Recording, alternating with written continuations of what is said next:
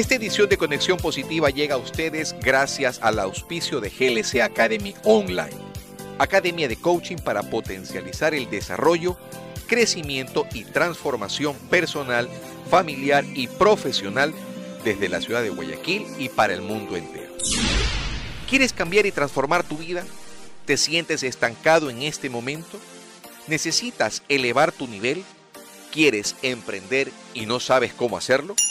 En GLC Academy aprenderás herramientas, técnicas y estrategias que te permitirán reflexionar, interiorizar y tomar acción sobre cómo lograr tus metas, rompiendo creencias y desarrollando tus mejores habilidades. ¿Quieres crear un impacto positivo y tener abundancia en tu vida? ¿Qué estás esperando para hacer una mínima inversión que eleve todo tu potencial y mejore tus resultados y calidad de vida? Visita glcecuador.com.es o contáctate directamente por Instagram o Facebook con arroba Fabricio Castro Coach. Te espero en nuestra aula virtual y en nuestro próximo taller para que aprendas y descubras a ese héroe que hay dentro de ti a través de GLC Academy.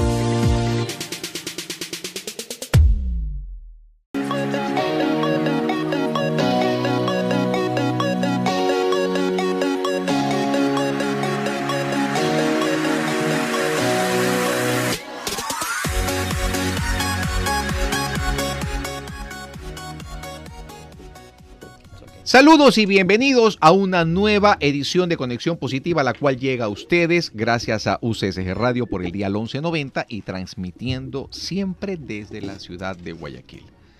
Recuerden que si desean comunicarse con nosotros pueden hacerlo a los números telefónicos de la radio, el 222-1621 o el 222-1613 o si prefieren hacerlo por el número que hemos habilitado por WhatsApp, que es el 099 47 88 931. También pueden acceder a este programa a través de Facebook Live o por la plataforma digital www.ucsgrtv.com radio. Hemos ampliado nuestra cobertura, también estamos en vivo a través de Instagram Live y pueden conectarse siguiendo la cuenta F Castro Coach o Fabricio Castro Coach, perdón, corrijo, Fabricio Castro Coach. Adelante Jimmy.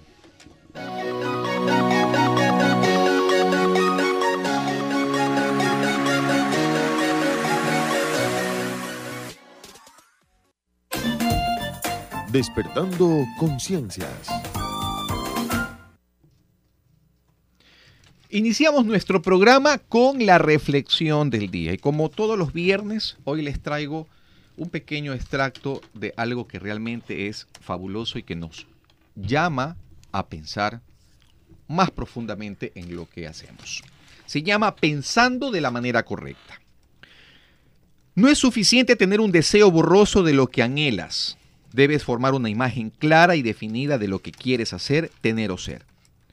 No basta con desear viajar más, ver más o vivir más. Todos tienen esos deseos. Si vas a mandar un mensaje a un amigo, no le enviarías las letras del alfabeto para que él descifre o construya el mensaje, ni tampoco le harías llegar palabras del diccionario al azar. Tú le envías un mensaje coherente que signifique algo específico. Cuando quieras imprimir tus deseos en la mente, debe ser por medio de una afirmación clara. Debes saber lo que quieres y ser específico. Nunca vas a triunfar o a echar a andar el poder creativo de tu mente mandando mensajes vagos o imprecisos. En tu mente constantemente. Así como el marinero tiene la visión del puerto hacia donde va, también tú debes tener la mirada enfocada en tu meta todo el tiempo sin permitir que las distracciones o las dudas te hagan apartar tus ojos de ella. Entre más clara y definida sea tu imagen y más pienses en ella, enfocándote en todos y cada uno de sus detalles, más fuerte será tu deseo. Y mientras más fuerte sea ese deseo, más fácil podrás tenerlo en tu mente. Esto te ayudará a romper la inercia, superar la pereza mental y la comodidad y comenzar a trabajar rápidamente en tus planes.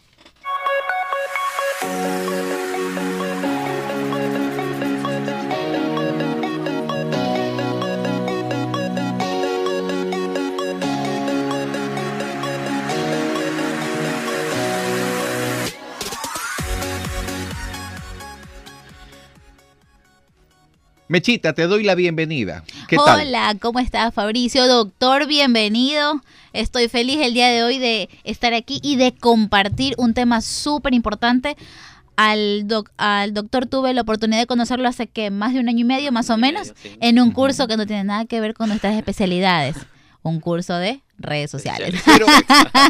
Pero, que, los ayudó. Pero que nos, pero que nos ayudó a, a, conectarnos de manera positiva. Y hoy lo tenemos aquí para nuestros queridos oyentes. Así es. Se trata del doctor Iván Olaya Mera. Y voy a hacer un pequeño resumen que está tranquilamente eh, eh, reproducido en, en, su propia página web.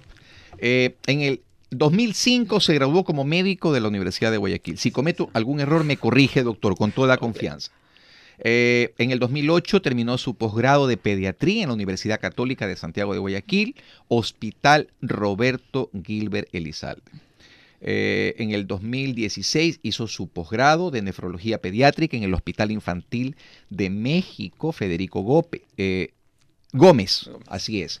Y por supuesto, entre los trabajos actuales del doctor, de manera muy resumida, actualmente es el jefe de servicios de nefrología pediátrica en el Hospital del Niño Francisco y Casa Bustamante, es profesor de posgrado de pediatría de la Universidad Católica Santiago de Guayaquil, eh, miembro de la Asociación Latinoamericana de Nefrología Pediátrica y además es miembro de la Asociación Internacional de Nefrología Pediátrica. Doctor, bienvenido. Muchas gracias por la invitación, buenos días a ustedes. Es un gusto estar acá pues hablando de sobre la salud renal en los niños, ¿no? Muchas gracias por la invitación. Doctor, siempre los programas los inicio porque ya en el segundo bloque nos vamos directamente a la parte eh, de la entrevista. Pero en este primer bloque, antes de que termine, quisiera hacerle una pregunta. ¿Quién es el doctor Iván Olaya? Como hijo, no sé si sea padre, mm. como hermano, como persona, como ser humano.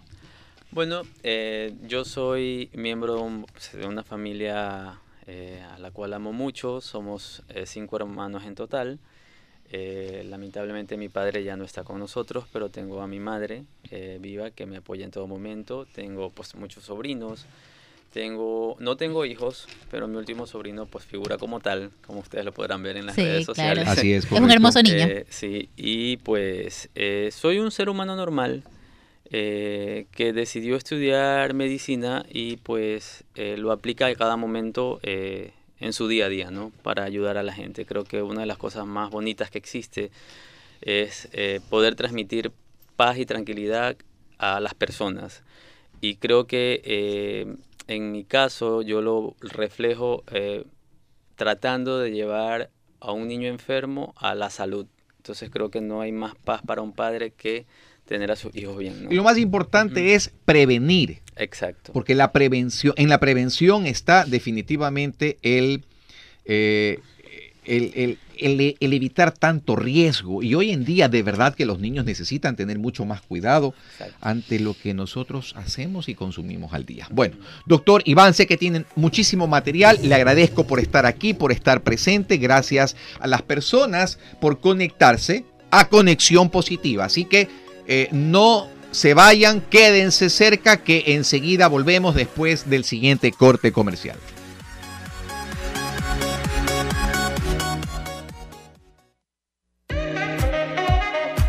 Enseguida volvemos con más de Conexión Positiva. En su dial 1190 AM.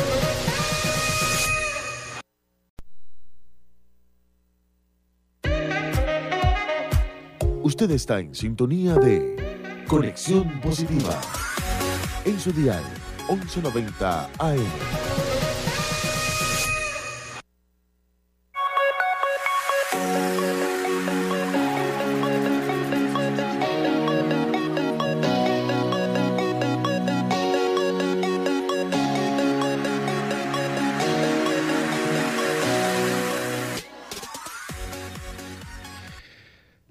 Gracias por continuar con nosotros en Conexión Positiva. Recuerden que nuestra intención siempre es ayudarlos a crecer y a transformar sus vidas. Eh, mi querido doctor, este es el bloque oficial de la entrevista como tal. Y para eso me remito directamente a su página web porque en ella he encontrado muchísima información sobre el área de la nefrología. Eh, y la primera pregunta, y la primera pregunta que vendría de cajón en este proceso sería, eh, ¿qué es la nefrología? ¿Cuál, eh, ¿Cuál es cuál es el impacto que tiene sobre todo en la salud de los pequeños. Ok. La nefrología pues es la parte de la medicina que se encarga de todo lo que es el estudio del riñón desde su parte fisiológica, es decir, desde la parte de la salud hasta las enfermedades que puedan eh, presentarse en, el riñón. Entonces, eso, eso es lo que implica este, eh, el, estudio de la nefrología. Ahora, la, es muy amplio porque el riñón pues controla muchísimas cosas en el, en el cuerpo humano, o sea, nos sirve para, para muchas, tiene muchísimas funciones. La principal función que tiene el riñón es la producción de orina. Es decir, todo lo que nosotros consumimos, eh, tanto en comida como en líquidos, tiene su proceso tanto hepático, pero todo se depura por el riñón. Es decir, la orina es una sustancia de desecho que recoge este, todas las toxinas del cuerpo y las elimina por medio de la micción o la, o la diuresis o la orina, lo que se llama. ¿no? Entonces, eso hace pues que eh, el riñón em, controle muchísimas funciones, entre esas, por ejemplo, la presión arterial. El organismo eh, está regulado pues, por los vasos sanguíneos, por la sangre en los vasos sanguíneos, pero ese control de, cómo va la, sangre en los vasos sanguíneos las hace el riñón. entre las múltiples este, funciones que tiene, controla el equilibrio ácido-base, controla el bicarbonato, eh, la vitamina D que hace que nosotros pues la tomemos del sol y nuestros huesos eh, adquieran calcio, elimina fósforo, una serie de funciones eh, que hace el riñón. Por eso yo siempre digo que uno debería enamorarse con el riñón, no con el corazón, porque tiene muchas más funciones. Bueno, cada quien tira para su, para su lado. Los cardiólogos dicen, dicen lo, contrario. correcto. A ver, doctor, eh, entiendo entonces que es importante que los niños sean llevados al pediatra. De hecho, eso es una costumbre normal. Todo niño va donde su respectivo pediatra.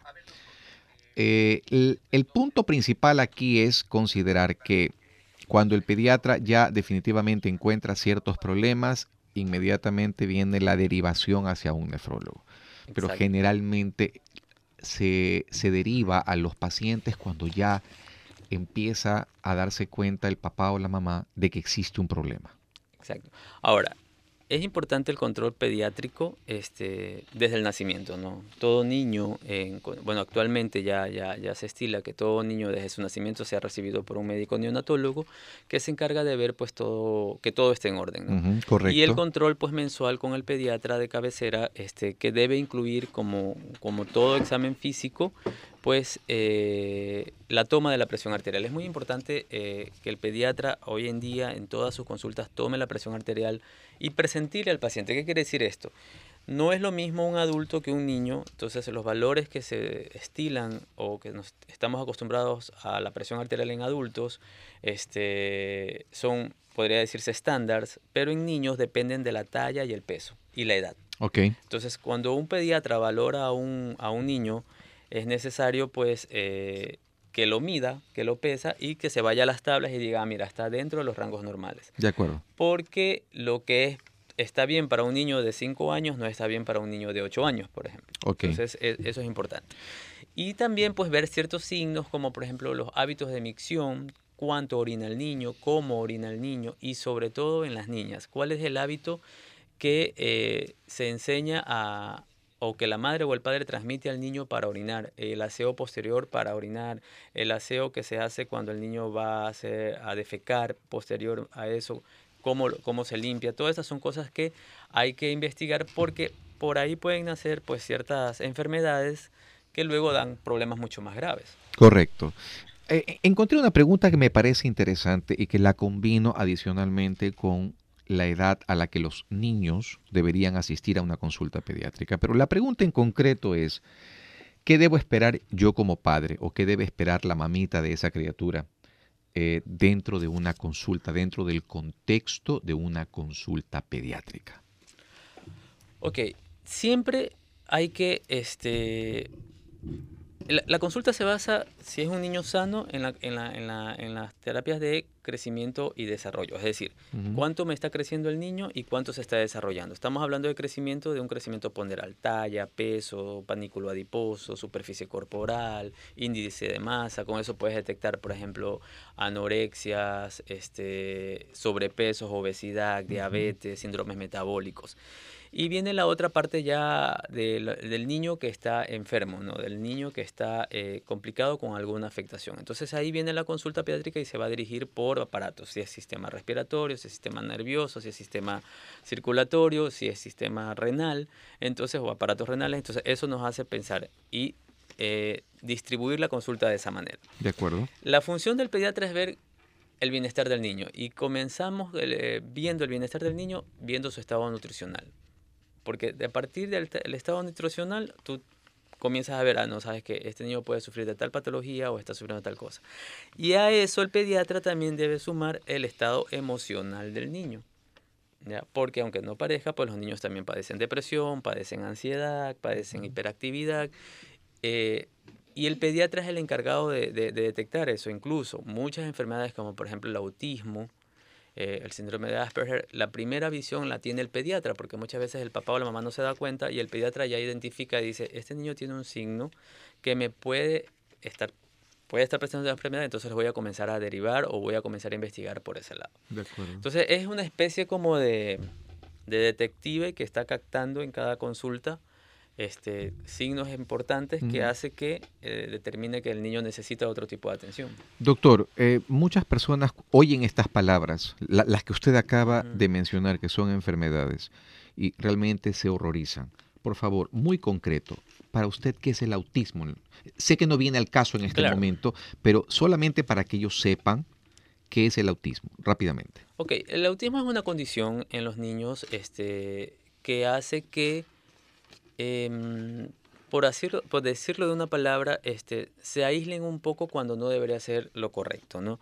Es una condición en la cual los niños este, tienen su espacio propio, crean su espacio propio y eso hay que respetarlo, ¿no? Son niños extremadamente inteligentes, extremadamente valiosos, este, muy amorosos, que hay que saberlos identificar para qué, para no discriminarlos y para darles un tratamiento eh, especial, pero no porque sean niños especiales, sino porque necesitan otro tipo de abordaje. Así es. Es como cualquier otra enfermedad en los cuales tú identificas y comienzas a dar un tratamiento específico.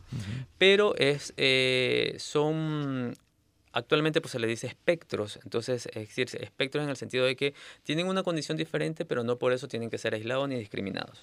Perfecto. ¿Y qué tiene que ver el tema del, del Asperger también? ¿Qué, qué, eh, ¿Qué es y qué representa? Ok, dentro de, ahora pues se conoce como espectro autista a distintos tipos de enfermedades y grados.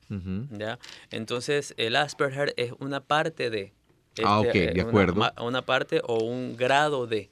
Entonces eh, hay leves, hay moderados, hay graves, hay este, muchas personas que tienen pues son artistas, son profesionales que tienen este, un síndrome de Asperger, pero tú ni lo sabes de repente este tipo de persona que es un poco retraída, que no habla con todo el mundo, este, pero no implica pues que no se puede desarrollar como normalmente se puede desarrollar cualquier persona. Listo. Doctor, me ha sacado de la ignorancia y eso es lo más importante. ya, con, ya con un médico, con un profesional, nos, nos ilustramos con respecto a esto. Volvamos a nuestro tema. Exacto. ¿Qué exámenes son necesarios llevar para la consulta? ¿Qué usualmente le piden a usted? Eh, o mejor dicho, ¿qué exámenes pide usted? A los papitos que lleven a la consulta eh, en nefrología pediátrica? Mire, parece mentira, pero uno de los exámenes básicos, exámenes básicos que es súper barato, que es súper fácil de tomar la muestra, es el examen de orina. Un simple examen de orina te da muchísima información. El examen de orina pues se compone de tres partes. El examen físico en el cual tú ves la orina, ves el color que tiene, a simple vista tú lo ves así. La parte química que es eh, los componentes de la orina. ¿Qué tiene la orina? Si tiene azúcar, si tiene cetona, si tiene urobilinógeno, unas distintas cosas que cada uno, cada uno de esos puntos, no sé, han visto un examen de orina, tiene muchísimos ítems, te da información de lo que está pasando, porque ya digo, todo se va por el riñón, todo se depura por el riñón. Y viene la parte del sedimento, donde tú puedes observar cristales, puedes observar, observar cilindros, que son estructuras que se desprenden del riñón y que uno dice, ah, mira, este cristal de calcio me puede indicar que ese niño tal vez tenga un cálculo, tal vez sin yo tener una ecografía, simplemente verlo, ¿no? Entonces, y de ahí uno parte, ¿no? La idea, al menos pues mi, mi, mi idea como nefrólogo pediatra es no bombardear al familiar de exámenes de laboratorio, porque pues los costos son muy altos, entonces uno va de, de menos a nada, o sea, de nada a, a, mucho, ¿no? Si veo algo alterado, pues sigo avanzando en el diagnóstico. Pero básicamente con un examen físico bien hecho, es decir, un niño que llegue, que yo lo mida, que lo pese, que le tome la presión arterial, que lo revise de, de pies a cabeza y un examen de orina, parto. Y luego pues vienen los exámenes de sangre donde uno controla la función renal, entonces okay. por medio de la urea, la creatinina, el ácido úrico, los electrolitos como el sodio, por ejemplo, también te dan muchísima información. Pero eso siempre va a depender de lo que uno vea en el examen físico. De acuerdo. Vamos a seguir conversando más con el doctor Iván Olaya en el tercer bloque. Gracias por acompañarnos. Por favor, los invito a que si tienen preguntas, está habilitada la línea 222 16 13 o también pueden llamarnos al 222 16 21. Se abren los micrófonos para ustedes, para nuestro público, para ti mamita, para ti papito, que generalmente tienen millón preguntas, pero que usualmente pueden ser que no les hagan por que, que no les hagan por vergüenza. Entonces puede, pueden hacerlo directamente a través de Instagram Live, Facebook Live o a través de la misma plataforma digital. Continúen con nosotros en Conexión Positiva. Recuerden que nuestro propósito es contribuir con el crecimiento y desarrollo de cada uno de ustedes. Ya volvemos.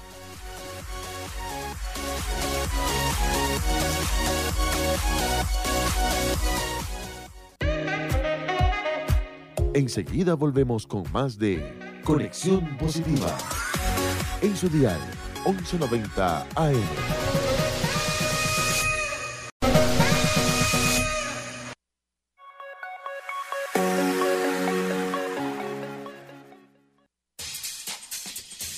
Expresiones.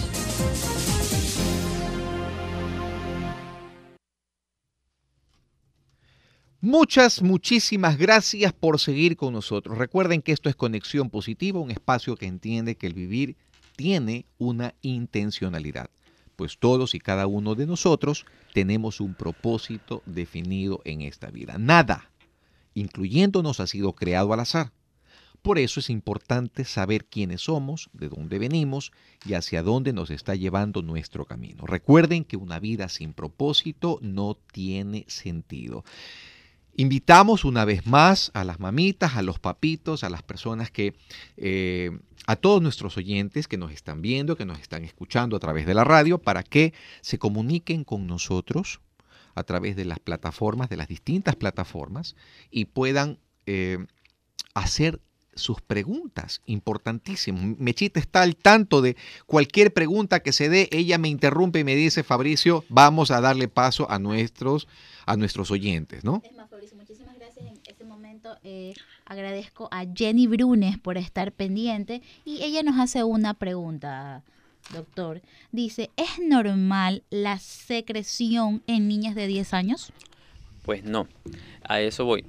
Culturalmente este, debemos aprender o debemos transmitir cómo hacer para que las niñas vayan al baño de, de manera correcta.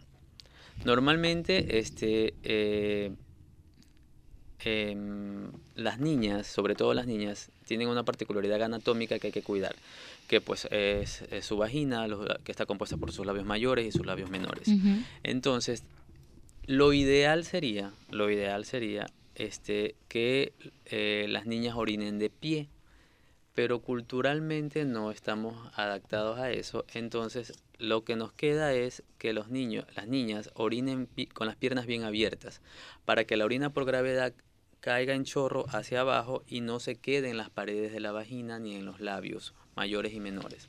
Mm. Y posterior a esto el aseo debe ser pues con agua y papel, una toalla de papel no papel higiénico, no pañitos húmedos, porque tienen alcohol, tienen perfumes, tienen y eso provoca que el pH normal que tiene la vagina en la niña se altere y llame a las bacterias. Ok. Cuando se produ- producen esas secreciones junto con un color rojáceo, rojizo en, en- en- en- en la región vulvar, a eso se conoce como vulvovaginitis. Esa es una infección del tracto inferior. Entonces, muchas bacterias y hongos que se acumulan ahí se meten a la uretra, que es la parte inicial del tracto urinario, y provocan infecciones de vías urinarias tanto bajas como altas. Entonces, cuando hay una secreción, este, muchas de esas secreciones pues tienen características, ¿no? Claro. Cuando es repetitiva, lo ideal sería hacer un cultivo de la secreción para saber si es que es una bacteria o una, eh, un, germen propio de la vagina o ya es algo que está molestando y que hay que dar tratamiento. De acuerdo.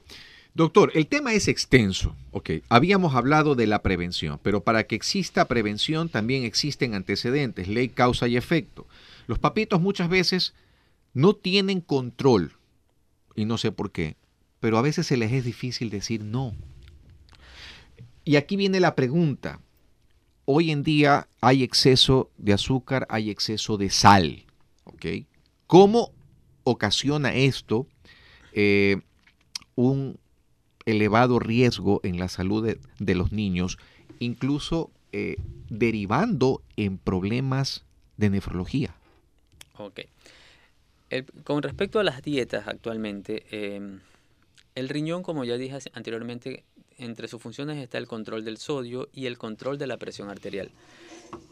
¿Cómo controla la presión arterial? Por medio del sodio. Entonces, todos los productos que nosotros comemos culturalmente tienen sodio mediante el cloruro de sodio, que es la sal común. ¿no?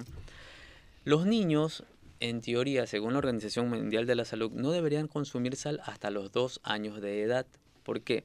Importante. Porque- Escuchen eso, so- papitos, ¿ah? Mamitas, papitos. Sí. No pueden consumir sal hasta Los dos años. dos de edad. años de edad. Muy Ya. bien, lo ratificamos. ¿Por qué? Porque eh, su riñón no está preparado para asumir esa carga de sales y procesarla aún todavía. Entonces, eh, lo ideal, sobre todo, antes del año de edad, un niño no, de- no debería recibir ni azúcar ni sal.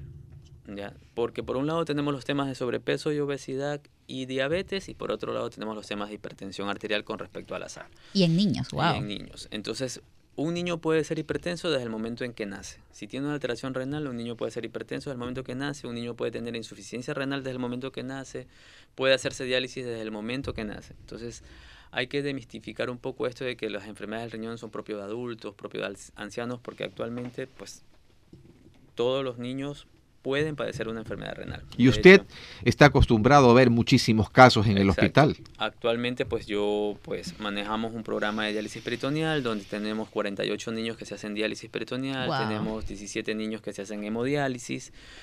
Eh, en lo que va del año, eh, junto con el año pasado, eh, llevamos ya 19 pacientes que se han trasplantado. Nuestro hospital no trasplanta, pero lo derivamos. O sea, es una realidad.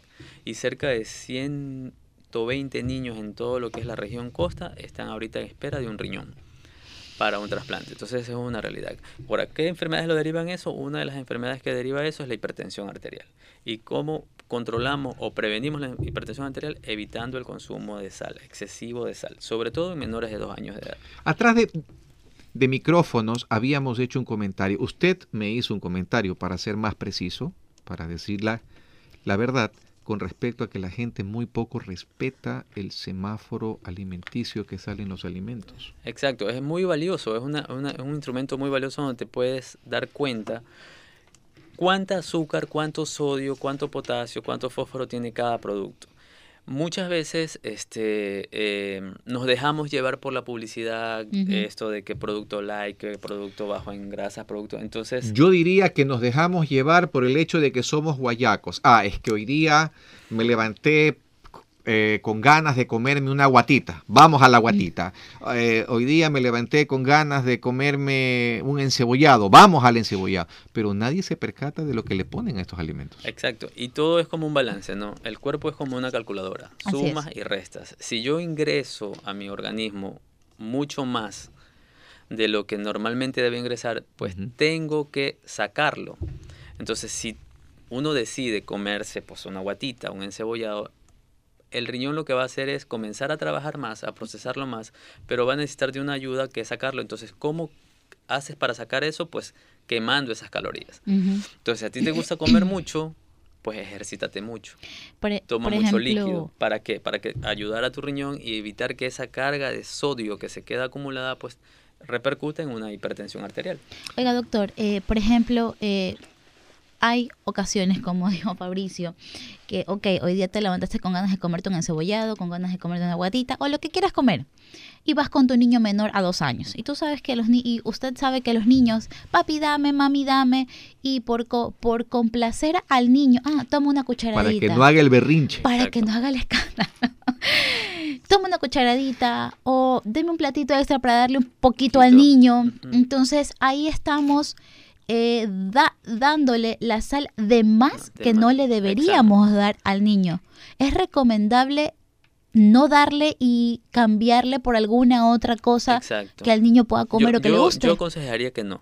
Eh, que no debería dársele, no debe mezclarse la comida del adulto con la comida del niño, sobre todo en el, en periodo de lactación. Pasa mucho, por ejemplo, en los niños que pasan los seis meses y van a cumplir el año y ves que ya comienzan a comer y prueban el arroz y todo está bien, pero es una comida que debe ser preparada solo para ellos.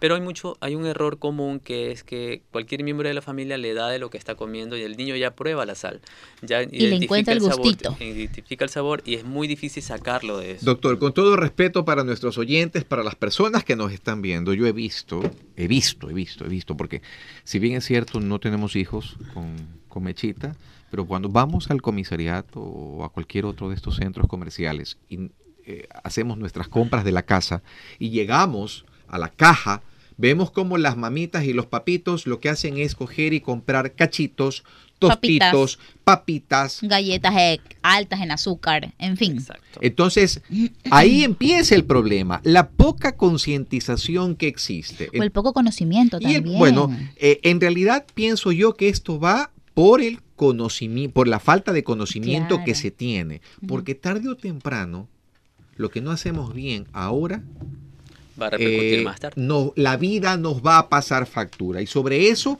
vamos a hablar en el siguiente bloque de cosas que yo recién me estoy enterando que ocurren en los niños. Así que gracias por seguir con nosotros. Esto es Conexión Positiva, un programa enfocado a contribuir con el desarrollo, porque no ahora también con la salud y la transformación personal, familiar y profesional de todos y cada uno de ustedes. Volvemos después del siguiente corte comercial.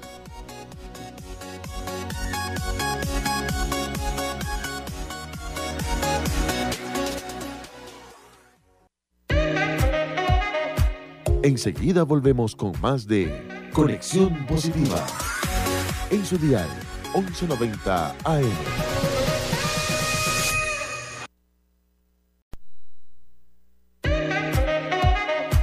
Usted está en sintonía de Conexión Positiva.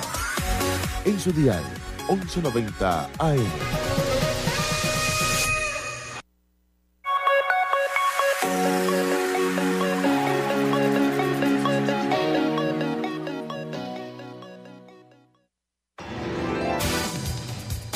El secreto para ser feliz.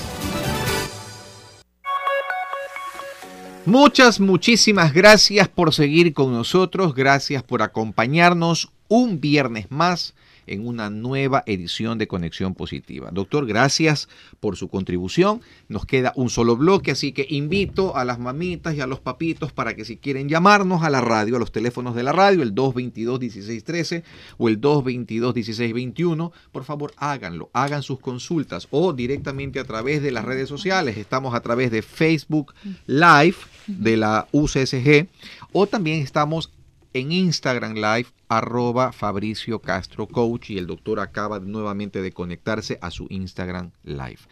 Eh, mi querido doctor, me quedé at- atónito cuando vi un artículo que ha escrito usted y tiene relación con cálculos renales en los niños. ¡Wow! Me quedé sorprendido. Sí, los cálculos renales, son- por eso digo, o sea, hay que primero desmitificar que las enfermedades del riñón no se presentan en niños. Hay niños que ya nacen con cálculos, ¿ya? que tienen una alteración metabólica genética este, en las cuales producen muchísimo calcio a través de la orina. Entonces todo el Mm. calcio se va por la orina y se acumula. De hecho, eh, pues tuve un caso hace un año de una niña que hizo insuficiencia renal porque sus ureteres, que son los conductos por donde sale la orina desde el riñón hasta la vejiga, se taponaron de tanto cálculo que tenía. Entonces es algo muy común, sobre todo en aquellos papás eh, que ellos tengan cálculos, es muy importante que los hijos este, Do- eh, póngase. Doctor, póngase por favor, tenemos una llamada. Perdone por la interrupción. no, tranquilo. Muy buenos días. Hola, hola, buenos días. Buenos días, buenos días. Buenos días, ¿con quién tengo el gusto? Con Ángel Fernández de Machala. Buenos días. Oh, muy bien, don Ángel, cuénteme, ¿tiene alguna pregunta para el doctor Iván Olaya? Bueno, sí, antes que nada, felicitarlos por esta noble labor que están haciendo. Eh, yo creo que todos los medios deberían hacer igual, porque a veces las personas no tenemos eh, de pronto dinero para una consulta y está muy buena la explicación que está haciendo el doctor. Fuera bueno que así fueran todos los médicos, que tuvieran de pronto corazón de madre. En tal caso, mi pregunta es la siguiente. Dígame. Eh, yo tengo una niñita de 10 años, pero yo me hago diálisis hace tres meses. Tengo problema de, de problema de los riñones, ¿no? Ya, entonces yo lo que quiero saber es si prácticamente repercute esto en los hijos que uno tenga. En tal caso, de pronto en el asunto de la hipertensión, porque el doctor me dice que soy hipertenso. Por eso de, de pronto atrae mi problema renal. Esa es mi pregunta y muchas gracias. A usted, gracias, don Ángel. Bueno, siempre que eh, hay un familiar, un padre o una madre con insuficiencia renal y que se haga diálisis, lo primero que hay que preguntarse es la causa, ¿no? Si la causa del amigo que nos llamó es una hipertensión arterial, pues a la niña hay que estudiarla. Todos los niños, mejor dicho, de esa familia, o sea, los, hijos del Señor, tendrán que estudiarse, hacer un buen examen físico, tomar la presión arterial, ver un- con una ecografía eh, cómo eh, están sus riñones y eh, exámenes de sangre. Normalmente tener un progenitor con insuficiencia renal que este, se haga diálisis es un factor de riesgo para cualquier niño. Ok. ¿ya? Entonces es muy importante pues a estos niños hacerle un screening completo para ver en qué condiciones están sus riñones y corregir lo que pueda corregirse en el momento antes de que el paciente pueda entrar a Prevenir más que todo. Ajá. Mm. Doctor, tengo otra pregunta eh, de Leiser Mastarreno que nos eh, se ha- que se ha conectado directamente a través del Instagram Y Live. nos escribe desde Nueva York. Leiser, desde Por Nueva York. supuesto. Él nos dice, pregunta, doctor, ¿la leche para los niños es esencial? que podría darle a mi, ¿Qué podría darle a mi hijo que sea más natural para él? La leche que es esencial es la leche materna. Ya, siempre va a ser. Que la OMS dice, o sea, la Organización Mundial de la Salud dice, eh, debe ser exclusiva hasta los seis meses de edad y puede darse incluso hasta los dos años de edad. O sea, una mujer podría darte lactar hasta los dos años de edad. A partir de los seis meses ya comienza a perder los nutrientes y el cuerpo humano ya necesita otros nutrientes que lo damos por la dieta. Por supuesto. Todas las leches eh, artificiales, pues son leches, eh, su nombre lo dice, artificiales, que tratan de simular a la leche materna, pero nunca lo van a lograr porque no hay nada como lo natural.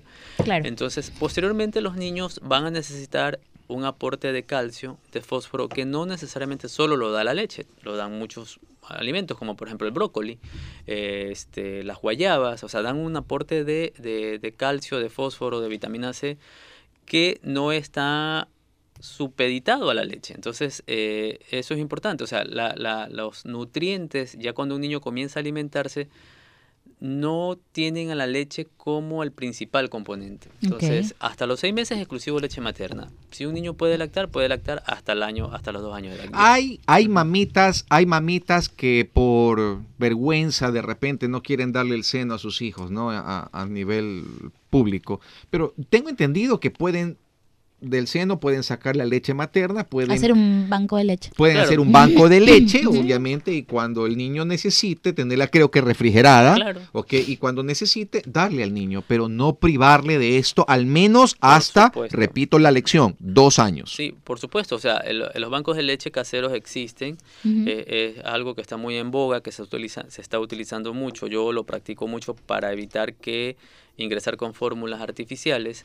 Y pues sirve mucho para las mamás que trabajan, por, Por ejemplo, supuesto, se es van, dejan su bueno. leche este, eh, acumulada, luego pues obviamente tiene que cumplir ciertos requisitos de limpieza, eh, luego calentarlos en baño de María, o sea, una serie de, de- de situaciones para evitar que se contamine y pues se afecte al bebé, pero es algo que es completamente este, dable y pues yo sinceramente les digo, sin ningún tipo de prejuicios, yo no tengo ningún tipo de prejuicios en ver a una mamá dar de lactar en cualquier lugar, porque creo que eso es lo natural. Así por es. supuesto, que- por ajá, supuesto. es lo y es lo mejor para, Exacto. para, para el niño, para que reciba todo lo que necesita durante sus primeros años de Y vida. si Así vemos es. una madre así, Simplemente aceptarlo, sí, apoyarla, a- aceptarla. Apoyarlo. Hasta la felicito. apoyar y, Por sí, y sin juzgar, por Dios. Exacto. Vemos cosas peores en Exacto. la calle todos los días, imagínate, y nos ponemos De y nos preocupamos por esa Por clase De hecho, eso, estaba viendo que ahorita también las empresas tienen algo que se llama lactario.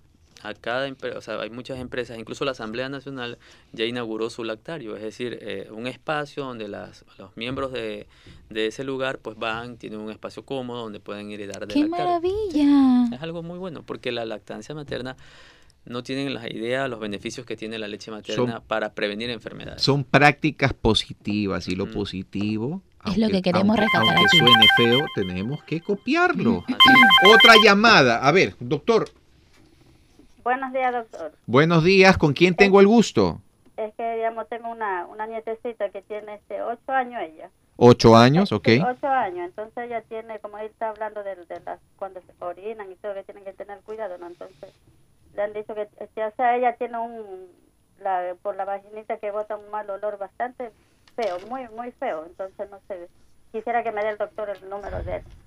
Perfecto, el doctor le va a dar todo, le va a dar dirección electrónica, teléfonos, todo, redes sociales para que lo localice. Doctor, una fan tiene. Gracias, señora. Gracias. Bueno, mi número de teléfono es 099-172-7787. Em, en Instagram pues me encuentran como doctor Iván Olaya Mera. O sea, Olaya es con doble L por si acaso. Entonces, y eh, me pueden contactar por esas dos maneras. En Facebook también me buscan como doctor Iván Olaya Mera y ahí podemos conversar. En el caso de ella, lo que hablaba an- anteriormente, pues no, esta niña pues sería candidata a hacer un cultivo de esa secreción para saber qué es lo que le está afectando y mejorar tal vez la técnica e identificar algún problema en la técnica de micción. ¿Cómo está orinando la niña? Doctor, ¿y su consulta privada dónde la tiene? Ya, mi consultorio está en Medical Kicks, que queda en la ciudad de la Kennedy Vieja, en el callejón 102 y la avenida Francisco Boloña. De repente la señora que nos llamó pues puede acercarse eh, do- donde usted. Ahora tengo otra consulta que nos están haciendo y nos dicen, hola, ¿qué cantidad de sal tiene que consumir un niño de cuatro años? Ya, ahí por ejemplo, eh, ¿qué dice la Organización Mundial de la Salud? Que a partir, justamente en esa fecha, a partir de los cuatro años, recién debe un niño consumir aproximadamente 2.300 miligramos. Miligramos, es decir... Poquita sal. es muy ¿Cuánto es eso? poquito, Porque eso es lo que deberíamos consumir diariamente.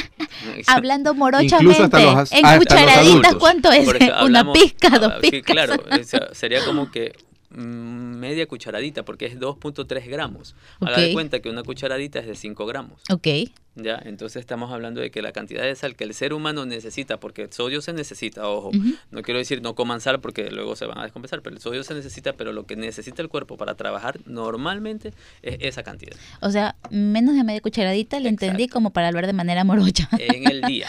En Oh, el ah, día. en, En el el día, día, no por comida, en el día. ¿qué pasa?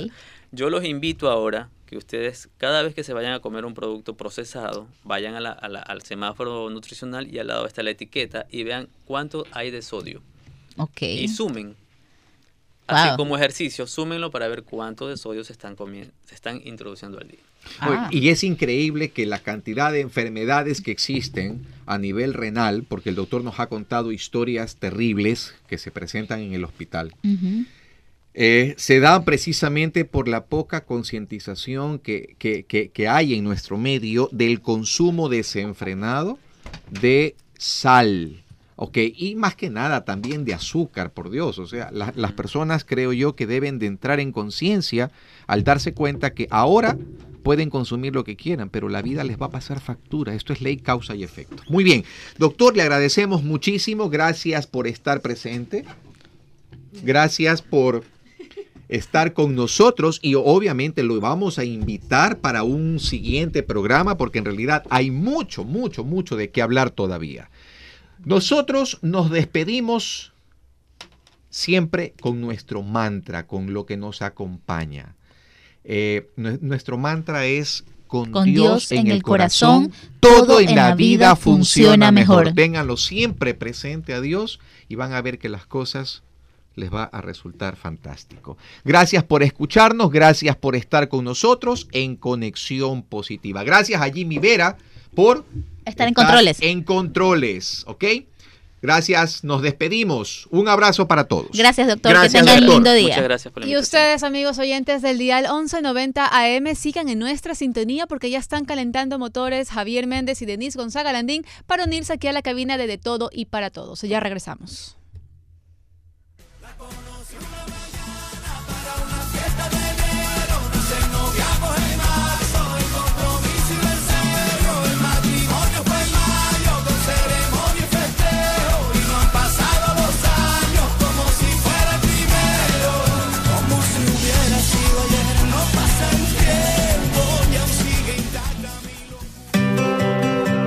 Esto fue Conexión Positiva con Fabricio Castro.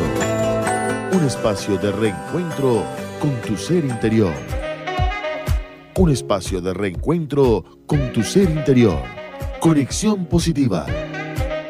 Edición Alexandra Lamilla. Controles Jimmy Vera. Producción general Denise Gonzaga Landín. Hasta la próxima.